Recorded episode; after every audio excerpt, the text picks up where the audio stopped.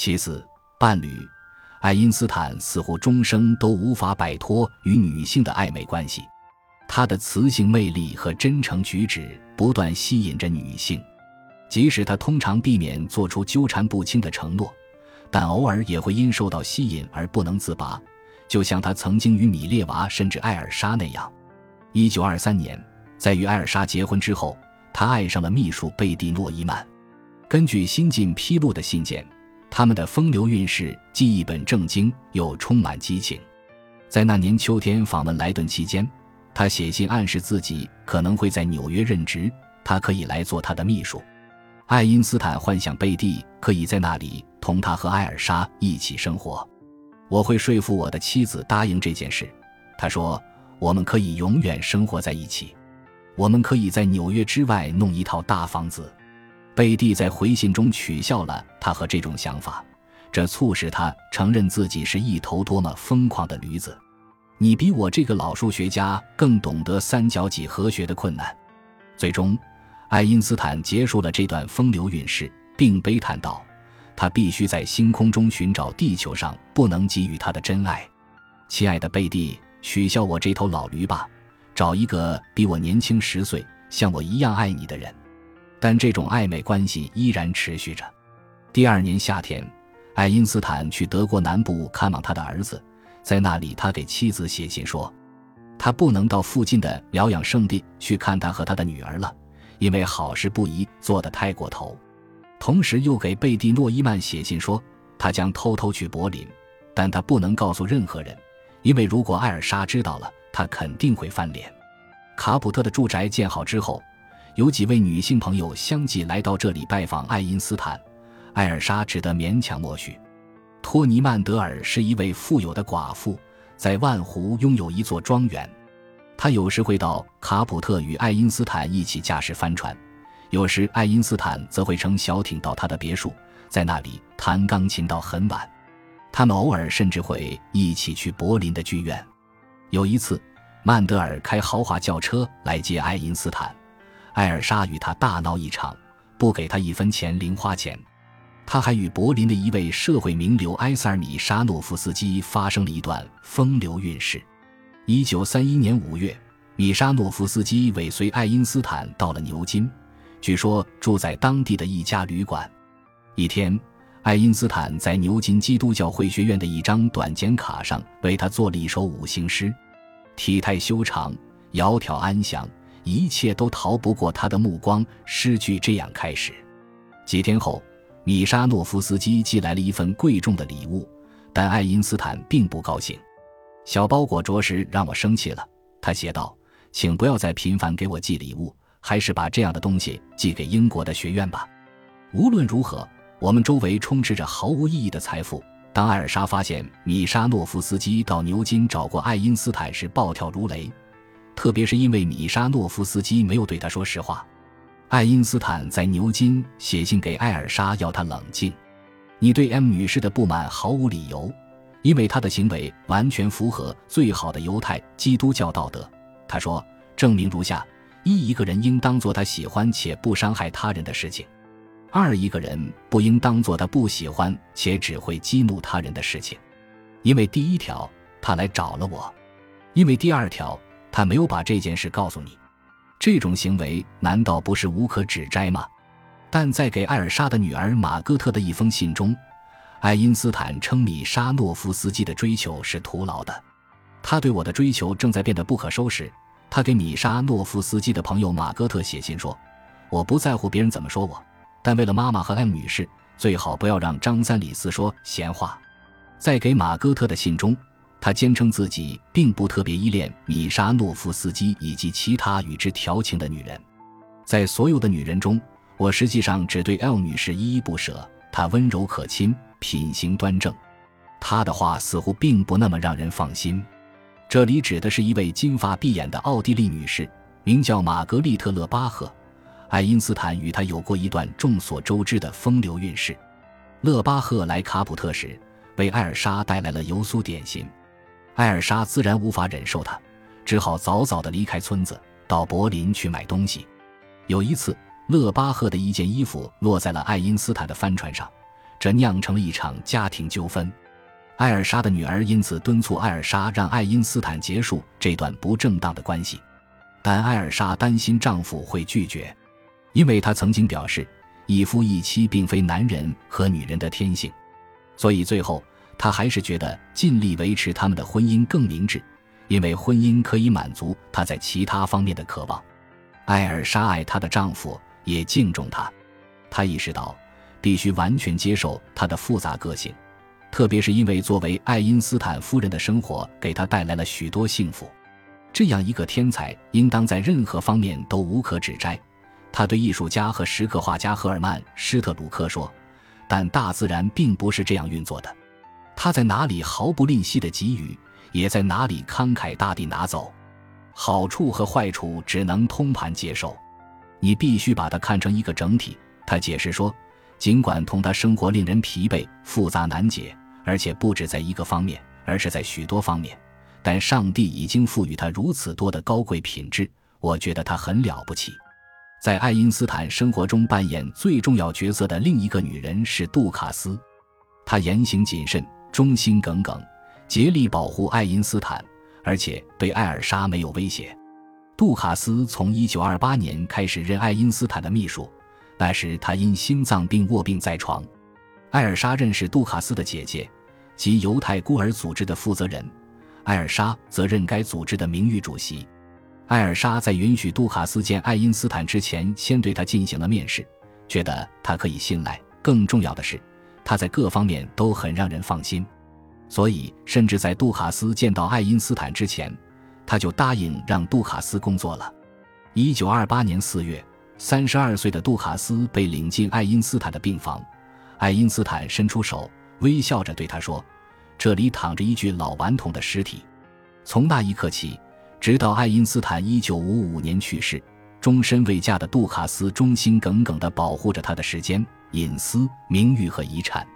虽然他会对看着顺眼的人露出善意的微笑，显得充满生气，但他总体上说是严厉无情的，有时甚至会激怒别人。在那些不速之客看来，杜卡斯不仅是一个秘书，更是爱因斯坦的斗牛狗，或如爱因斯坦所说，是他的科尔百洛斯，即守卫冥府入口的看门狗。他会把新闻记者拒之门外，帮爱因斯坦过滤掉可能会浪费他时间的信，隐藏一切他认为应当保持私密的事情。没过多久，他已经像自家人一样了。常常光顾爱因斯坦家的还有来自维也纳的年轻数学家瓦尔特迈尔，他后来成了爱因斯坦的一位助手，用爱因斯坦的话说是计算器。爱因斯坦与他合写了一些关于统一场论的论文，并称他是极好的伙伴。如果不是犹太人，早就成教授了。甚至离婚后使用少女名的米列娃，也开始重新使用爱因斯坦这个名字。并且与他建立了一种紧张但又过得去的关系。爱因斯坦访问南美时，给他带回了几篮仙人掌。由于米列娃喜欢植物，这件礼物也许意在显示友善。访问苏黎世时，爱因斯坦偶尔会待在他的寓所。他甚至邀米列娃到柏林时与他和艾尔莎同住。这一安排可能会让他们每个人都感觉不舒服。好在米列娃明智地住在了哈勃家。爱因斯坦对米列娃说：“他们的关系已经改善了许多。”当他向朋友们描述他们相处得很好时，朋友们都很惊讶。艾尔莎也很高兴。你和儿子们不再敌视他了，他补充说。他还说，两个儿子是他心中最宝贵的财富。在他的身体朽坏之后，这份遗产仍会保留下来。尽管如此，或者说正因如此，他与儿子们的关系仍然十分紧张。特别是当汉斯·阿尔伯特决定结婚时，更是如此。就好像众神希望从复仇中获得快感，这种情形亦如爱因斯坦当初决定娶米列娃时使父母经受的痛苦。汉斯·阿尔伯特在苏黎世联邦工学院读书时，曾经爱上一个比他年长九岁的女生弗里达·克奈希特。她身高不到五英尺，相貌平平，举止鲁莽，但非常聪明。米列娃和爱因斯坦一致认为，弗里达诡计多端，缺乏魅力，将来生的孩子可能体质不佳。我竭力劝说他相信，和他结婚是愚蠢之举。爱因斯坦写信给米列娃，但他似乎完全被他俘虏。我的劝说毫无作用。爱因斯坦认为儿子定是受到了引诱，因为他性格腼腆，跟女人打交道还没有经验。他是第一个迷住你的人。现在你把他当做女性气质的化身。他写信给汉斯·阿尔伯特，这是女人欺骗不普世事的人的惯用伎俩。他暗示，一个有魅力的女人也许会解决这样的问题。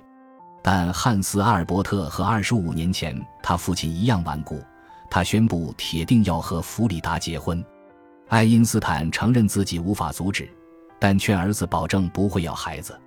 要是哪一天你感觉不得不离开他了，你不要面子上过不去，不来找我谈话。爱因斯坦写道：“那一天终究是要来的。”汉斯·阿尔伯特和弗里达于1927年结婚，也有了孩子。直到31年后，弗里达去世，他们的婚姻一直很稳定。正如他们的养女伊芙琳·爱因斯坦多年后回忆的：“阿尔伯特曾就自己的婚姻同他的父母纠缠了那么久，你也许以为他不会去干涉自己的儿子，但并非如此。我的父母结婚时。”冲突一次接着一次，在一封写给爱德华的信中，爱因斯坦表达了他对汉斯·阿尔伯特婚姻的沮丧。家族退化是一个严重的问题，爱因斯坦写道：“这就是我为什么不能原谅阿尔伯特罪过的原因。我本能的避免见到他，因为在他面前我开心不起来。但没过两年，爱因斯坦开始接受弗里达了。1929年夏，汉斯·阿尔伯特夫妇去看望他。”他写信给爱德华说：“他们已经言归于好。”他给我的印象要比预想的好。他写道：“他们在一起的确很甜蜜。”上帝保佑那些乐观的人。至于爱德华，则在学术追求上变得愈发爱空想了。他的心理问题日益明显。他喜欢诗歌，经常写一些不错的打油诗和格言警句，特别是当主题有关家庭时。他弹钢琴时充满激情，特别在演奏肖邦的曲子时，这种激情最初似乎可以用来对抗他平日里表现出的那种倦怠，但最终却变得让人惊恐不安。他给父亲写信倾诉他那颗哲学和艺术的灵魂，其感情同样强烈。爱因斯坦有时慈爱地做了回复，有时则超然处之。我经常满心欢喜地给爸爸写信。有几次他的处理比较冷淡，我为此很烦恼。爱德华后来回忆说：“我只是后来才知道他是多么珍视这些信。”爱德华在苏黎世大学学习医学，打算做精神病学家。他对弗洛伊德很感兴趣，卧室里就挂着弗洛伊德的照片。他也尝试过对自己进行心理分析。这一时期，他给父亲写的信里经常谈起他运用弗洛伊德的理论来分析电影。音乐等生活的各个领域，其中不乏睿智。毫不奇怪，爱德华对父子关系特别感兴趣。他的一些评论简洁而动人。拥有这样一位著名的父亲有时很难，因为他会感到自己如此无关紧要。他曾经这样写道：几个月后，他表现出了更多的不安全感。整天忙于脑力劳动的人会生出体弱多病的、神经质的。甚至是完全白痴的孩子。后来，他的评论变得更加复杂，比如他分析过父亲的那句著名的感慨，即为了惩罚他对权威的蔑视，命运把他自己变成了一个权威。爱德华写道：“从心理分析的角度讲，这意味着，由于你不想在自己父亲面前屈服，而是与之斗争，你必须变成一个权威，以接替他的位置。”一九二七年。弗洛伊德从维也纳到柏林过新年，爱因斯坦见到了他。弗洛伊德当时七十岁了，患有口腔癌，一只耳朵听不见了。但两人有一次愉快的谈话，这部分原因是由于他们关注的是政治而不是各自的研究领域。爱因斯坦对心理学的了解，就像我对物理学的了解。弗洛伊德在给朋友的信中写道。爱因斯坦从未请弗洛伊德看望或治疗他的儿子，对心理分析的思想似乎也没有多少兴趣。深入潜意识并不总是有帮助。他曾这样说：“我们的腿由一百多块不同的肌肉所控制。如果通过分析我们的腿，清楚了解了每一块肌肉的确切目的及其运作次序。你认为这能帮助我们走路吗？爱因斯坦肯定没有兴趣亲自接受治疗。我希望一直躲在暗处，不被分析。他说。然而，最终，也许是为了让爱德华高兴，爱因斯坦的确向他承认，弗洛伊德的工作或许是有价值的。我必须承认，通过各种琐碎的人生经验，我至少信服了他的主要论点。上大学时，爱德华爱上了一个年龄比他大的女人，这一特征频频出现在他们家庭中，也许会让弗洛伊德觉得好笑。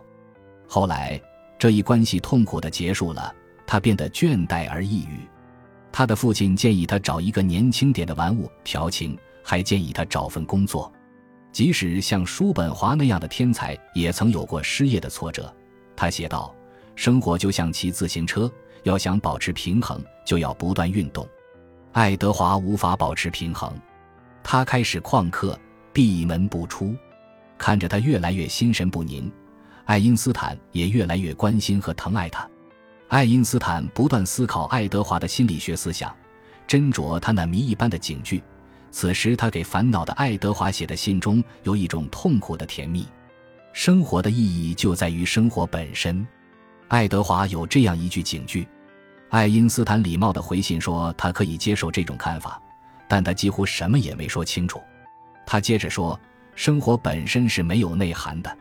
那些生活在社会中，坦诚相见。有难同当的人，那些专注于重要的事情并乐在其中的人，这些人过的是一种充实的生活。这一劝解中有一种会意的自治性。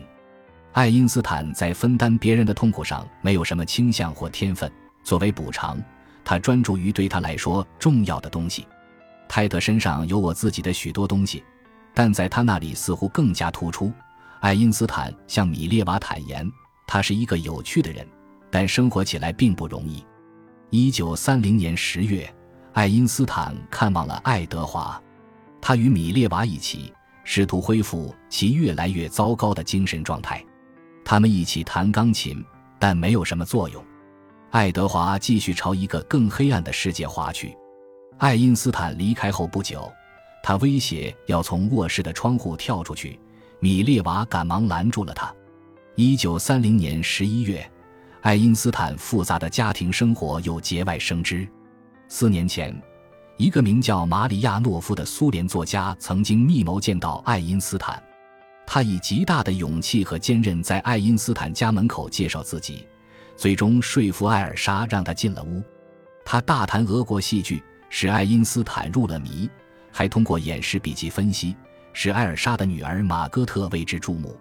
马戈特极为害羞，总是躲着陌生人。但马里亚诺夫的诡计很快就使他敞开了心扉。爱德华自杀未遂后没几天，他们举行了婚礼。此时，心神狂乱的米列娃匆匆赶到柏林寻求前夫的帮助。马里亚诺夫后来描述了婚礼结束时的这一场面：正当我们走下台阶时，我注意到一个女人站在门廊附近。要不是她的眼神如此迫切，我可能都注意不到她。马戈特低声说：“那是米列娃儿子的病情，使爱因斯坦深感震惊。这种悲伤正在吞噬阿尔伯特。”艾尔莎写道：“他觉得事情很难办，然而他爱莫能助。在婚礼后的第二天早上，他和艾尔莎乘火车去了安特卫普，从那里他们第二次乘船去了美国。这次启程很是慌乱，爱因斯坦在柏林火车站与艾尔莎走失了。”然后又丢了车票，最终他们还是找齐了所有东西，开始了又一次成功的美国之旅。